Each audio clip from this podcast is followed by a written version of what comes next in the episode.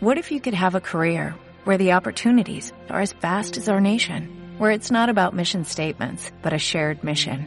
At U.S. Customs and Border Protection, we go beyond to protect more than borders, from ship to shore, air to ground, cities to local communities. CBP agents and officers are keeping people safe. Join U.S. Customs and Border Protection and go beyond for something far greater than yourself. Learn more at cbp.gov/careers. Vamos a ir concluyendo, por lo menos, esta sección de charlas. No vamos a leer todos los versos, pero solo saber que hay 34 versos en el capítulo 6 del Evangelio de Juan que hablan de este gran milagro que es en sí mismo la Eucaristía. Cuando ya en la sinagoga de Cafarnaúm Jesús dijo esto que para algunos pareció una locura, ¿eh? El que come mi cuerpo y bebe mi sangre tiene vida eterna. Si nosotros leemos completo los versos, nos vamos a enterar de algo que sigue pasando hasta el día de hoy. La Biblia dice que la gente murmuraba entre ellos y algunos dijeron, ¿qué lenguaje es este? Tan duro, no lo podemos comprender. Y el texto sagrado nos cuenta que ese día muchos abandonaron al Señor. Los discípulos, dice el Evangelio, también discutían entre ellos y Jesús, con esa autoridad que también tiene caridad, les preguntó, ustedes también quieren dejarme. Canto de Dios. Cuando hablamos de fe en la Eucaristía, pues sí hay muchos signos.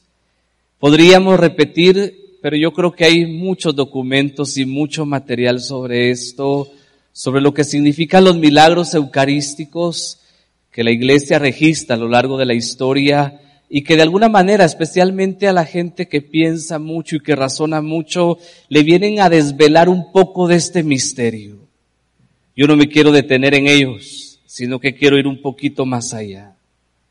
Podría hablar del anchano, ese milagro eucarístico que sucedió en el siglo VIII, cuando la hostia consagrada se convierte en cinco bolitas de sangre coagulada que todavía están hoy ahí y que uno puede ir a contemplar.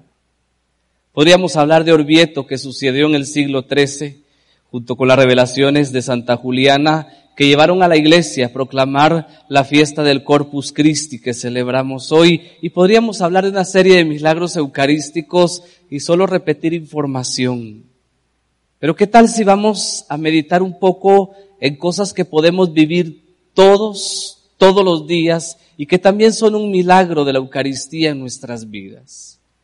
Sin afán de crítica, yo recuerdo cuando estuve en Lanchano, yo veía a la gente que ante la reliquia, porque es una reliquia, hacía una serie de devociones, pero cuando está Jesús vivo en el sagrario, ¿cuánta de esta gente pasa desapercibida?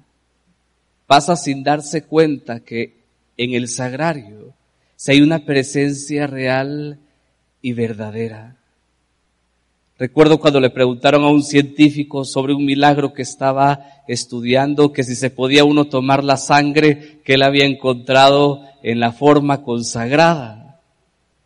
Y cuando uno escucha estas preguntas, uno atiende a algo. Todavía muchos católicos no hemos entendido lo que realmente significa el gran milagro, el gran milagro de la Eucaristía en sí misma. El gran milagro, que en palabras de Tomás de aquí, transtanciación, nos dice que solo se puede entender con una actitud. Santo Tomás de Aquino decía que el milagro de la Eucaristía solo se podía entender con las rodillas. Y cuando uno lee eso, uno se queda un poquito inquieto y se pregunta qué está diciendo el santo.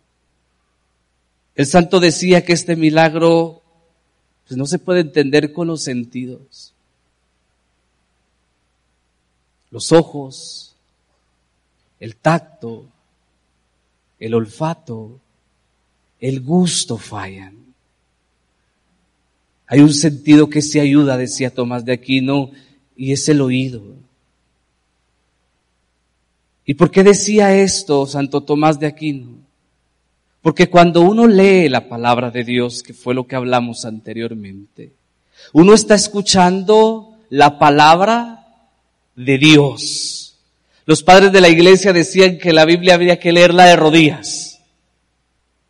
Y decían eso para enseñarnos la reverencia y la adoración que deberíamos de tener ante esa palabra. Y cuando leemos la palabra de Dios, escuchamos a Jesús que nos dice, esto es mi cuerpo y esta es mi sangre. Son palabras de hombre y son palabras de Dios. Son palabras humanas y son palabras divinas. Y lo que Dios dice, se hace. Ante el milagro de la Eucaristía surgen muchas dudas, cuestionamientos, preguntas. Pero si vamos a creer en todos los milagros que Jesús hizo en el Evangelio, vamos a creer en todos. No solo aquellos que seleccionemos que nosotros creemos que sí sucedieron. Leemos el milagro de las bodas en Caná y creemos que Jesús convirtió el agua en vino. Pues si este que por su palabra convierte el agua en vino, también por su palabra y por el don del Espíritu es capaz de convertir el pan y el vino en su cuerpo y en su sangre. Este es el primer gran milagro de la Eucaristía. Verdaderamente ahí está el cuerpo y la sangre del Señor. Es real está ahí. Creo.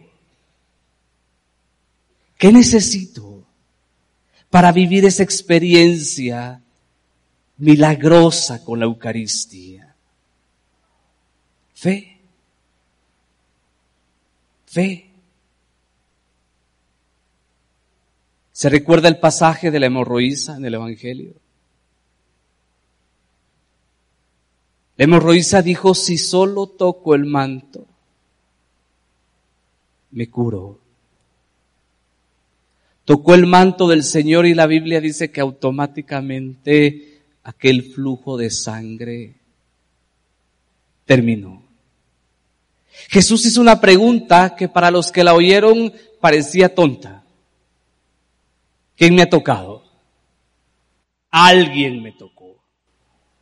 Y Pedro se adelanta a decirle, Señor, todo el mundo te está tocando.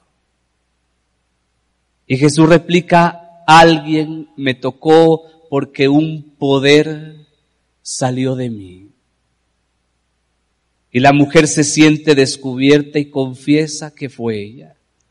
Y Jesús lo que hace es confirmar el milagro que recibió. Cada misa cada celebración eucarística es una oportunidad para acercarnos a Jesús. Y no solo para tocarlo, ¿eh? Algunos místicos dicen que los sacramentos son como el ropaje de Dios, como el manto de Dios y que nos ayudan como la hemorroísa a tocar las ropas de Dios. Pero si tenemos fe, sabemos que no solo estamos tocando algo de Dios, no solo estamos tocando un manto, si tenemos fe, estamos viviendo el milagro por excelencia. Estamos comulgando el cuerpo y la sangre del Señor. Y estamos viviendo esta experiencia de que su cuerpo se convierte también en mi cuerpo. Y su sangre también se convierte en mi sangre. Yo soy uno con Él y Él es uno conmigo. Y vivo aquello que Agustín decía, se llama cristificación. Si al principio, en la primera ponencia, hablamos de divinización. Agustín decía, cuando tú comulgas, te conviertes en eso que comulgas. Así que no tengas miedo, decía San Agustín, de decir yo soy Cristo, porque cuando comulgas, tú te conviertes en otro Cristo. Ese es el milagro. Bendito Dios por todos los signos que la iglesia reconoce a lo largo de la historia y que especialmente al que no cree le dicen algo de ese misterio. Pero más benditos aquellos que han reconocido en la sencillez de un pan, en la sencillez del vino, que después de la consagración verdaderamente está el cuerpo y está la sangre del Señor. Y cuando yo creo como creyó la hemorroísa, cuando yo creo como creyó el centurión romano, miren que esto de detenerse y meditar mucho, porque era un hombre pagano, politeísta, era romano. O sea, no era un judío creyente, ni siquiera era un gentil como Cornelio en el, en el, libro de los Hechos de los Apóstoles que había aceptado la fe de Israel. Era un centurión romano. Pero que un día escuchó que Jesús pasaba. Seguramente había oído que Jesús hacía milagros. La Biblia dice que se le acercó y le pidió un milagro no para él, sino para un subordinado suyo. Y Jesús asiente a la petición y le dice, voy a tu casa y le dice, no, no es necesario. Yo soy un hombre puesto en autoridad. Le digo a uno que vaya y va, le digo a otro que venga y viene. Señor, solo di una palabra y mi siervo quedará sano. Lea los cuatro evangelios de principio a fin. Y la única fe, la única fe que Jesús alabó en los cuatro evangelios fue esta. Jesús dijo, no he encontrado en todo Israel una fe tan grande que se haga como has dicho. Tan grande fue la fe de aquel hombre que hoy todavía repetimos sus palabras en cada celebración eucarística. Por eso decimos, una palabra tuya bastará para sanarme. Fe. Fe.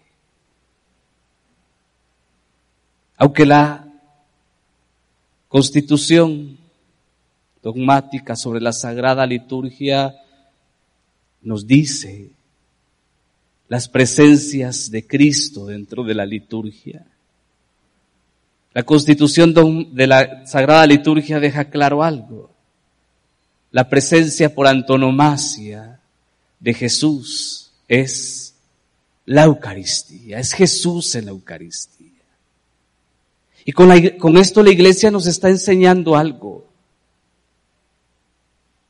Más que el sacerdote que celebra, el coro que está cantando, las bancas donde estoy sentado, el templo donde estoy congregado, lo grande es Jesús que se da. Por eso es que la misa no necesita apellidos. Que si es de sanación, que si es de liberación, etcétera, porque está ahí Jesús. Y si Jesús está ahí, lo que dice el autor del libro de Hebreos es el mismo ayer, hoy y siempre. Lo que hizo ayer lo puede hacer hoy y lo que haga hoy lo va a seguir haciendo mañana. ¿Qué me exige el Señor? Fe. Y cuando hay fe, sucede lo extraordinario. Oímos la palabra milagro, pero también estamos pensando en cosas un poco fantasiosas a veces. ¿eh? Que Dios puede hacer cosas impresionantes, claro que puede. Y las hace cuando quiere. Pero hay grandes milagros que no están llenos ni de truenos, ni de relámpagos, ni de terremotos. Que están pasando en la vida de gente sencilla, de gente de a pie como nosotros. Y que nos dan testimonio de que Jesús verdaderamente está vivo en el altar. Cuando uno misiona, uno descubre muchas cosas y el Señor a uno le enseña muchas cosas.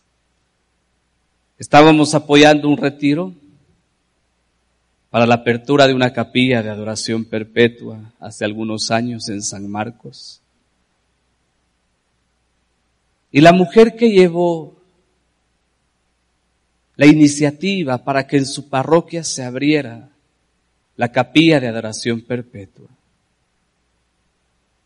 el día que nosotros estábamos celebrando el retiro, ese mismo día en su casa, ella estaba celebrando los nueve días de la muerte de su hijo de 16 años.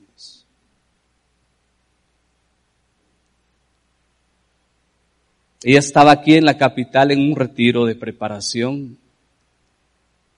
Cuando le llaman que su hijo de 16 años jugando fútbol le dio un infarto fulminante y murió.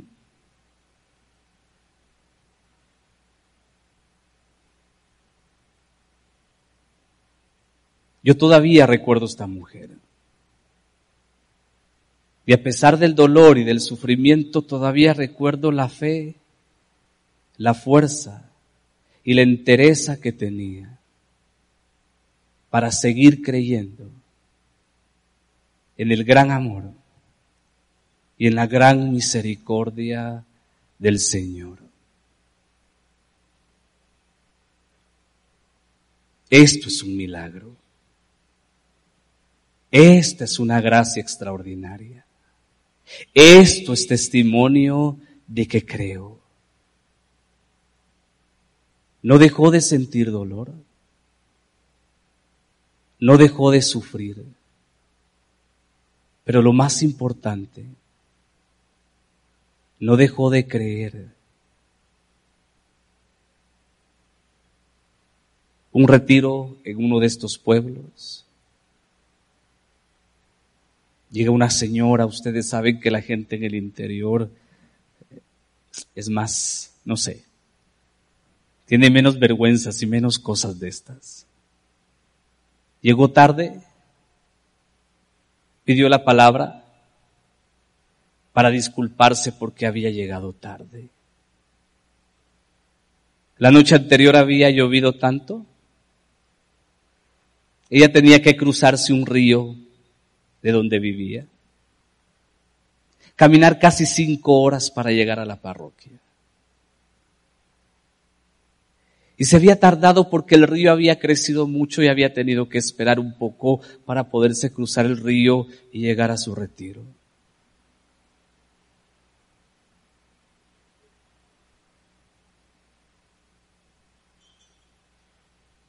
A veces nosotros tenemos tanto que se nos olvida el don del milagro que está sucediendo en el altar. Escogemos horario de misa, escogemos templo y todavía nos damos el lujo de escoger a ver con quién queremos ir a vivirla, porque aquel sacerdote me gusta más y este no me gusta tanto.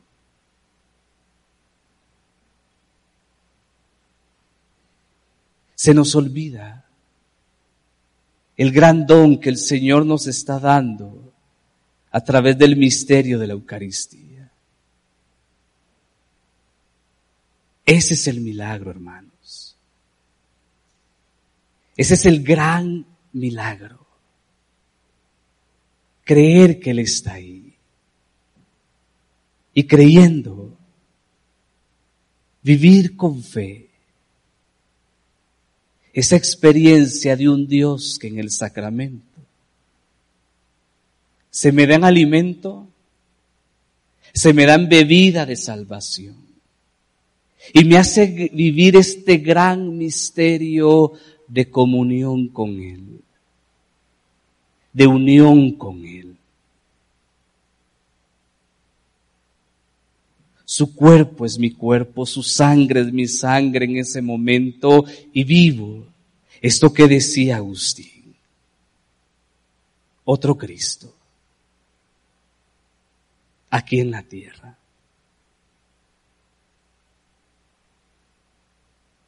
Es que si yo viera, y si yo fuera, y si yo estuviera, no necesito. Necesito la fe. Una fe que merece ser analizada. ¿eh? Que si es pequeña, puedo hacer la misma oración que hizo Pedro ante el Señor y decirle, Señor, creo, pero aumenta mi fe. Y si la hago con un corazón humilde, el Señor me va a aumentar la fe. Creo, pero aumenta mi fe. Una fe que puede estar herida, que necesita ser sanada. Porque a veces la fe está herida. A veces la fe está enferma. Porque vimos cosas, porque escuchamos cosas, porque nos hicieron cosas. O porque es tan grande el peso del sufrimiento que simplemente la fe que tengo necesita sanarse. Fue lo que le pidió a Jesús el papá de aquel muchacho epiléptico. Un evangelio dice epiléptico, otro dice que era un demonio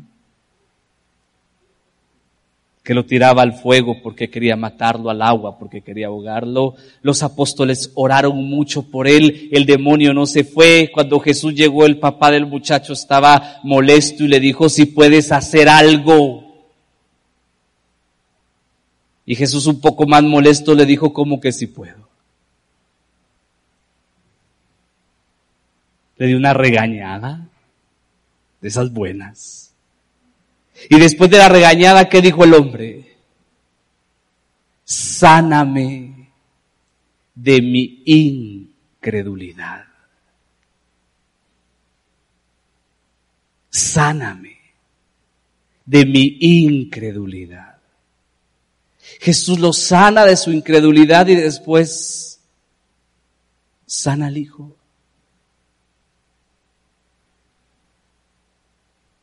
Lo sana. Así que si la fe necesita ser sanada, pues hay, hay que pedirle al Señor que la sane. O a veces falta. Miren, a veces nos creemos doctos en la fe. O creemos que la fe es un diploma, ¿eh? No es que yo tengo fe.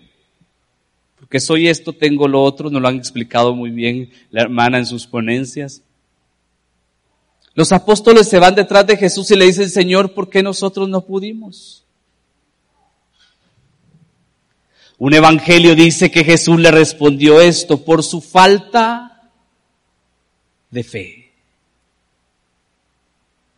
Y uno dice es por su falta de fe. Si uno lee unos capítulos anteriores en el Evangelio de Marcos y dice que estos se fueron a predicar, hacían milagros y regresaron contentos porque hasta los demonios se les sometían.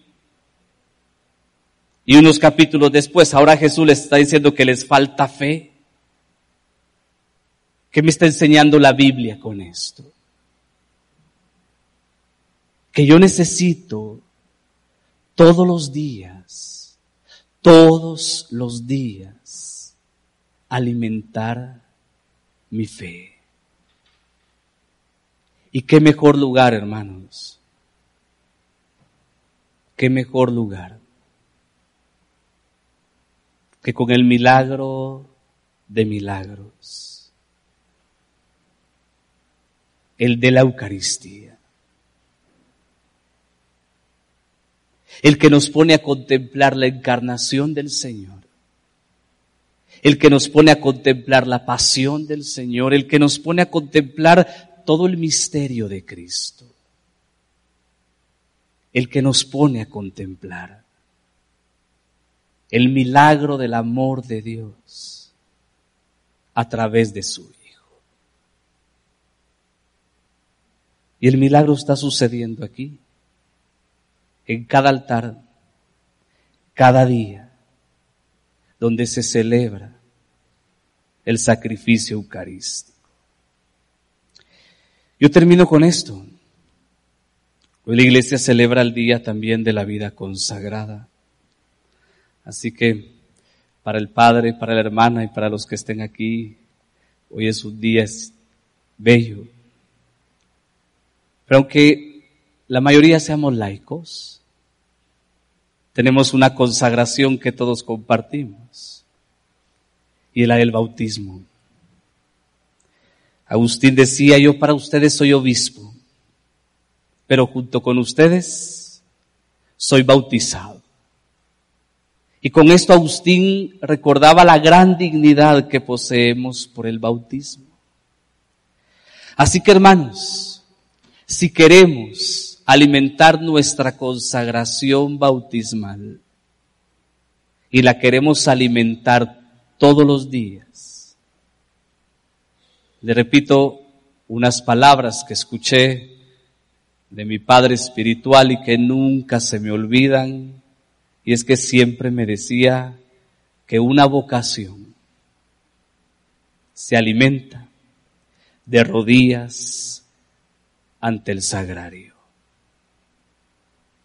Así que nuestra vocación de cristianos, por la consagración de nuestro bautismo, la podemos alimentar todos los días de rodillas ante el sagrario.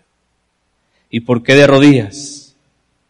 Porque sólo así se entiende este gran milagro de amor. Y para adelantarme un poquito, porque ya viene el gran milagro de amor, le dejo un chivo. Todos queremos algo del Señor, todos necesitamos algo del Señor. Santa Teresa de Ávila decía que el mejor momento para hacer tratos con el Señor es después de la comunión eucarística. Porque en ese momento se cumple lo que dice el Evangelio. Él está en mí y yo estoy en Él. Amén. Nos preparamos para vivir esta experiencia.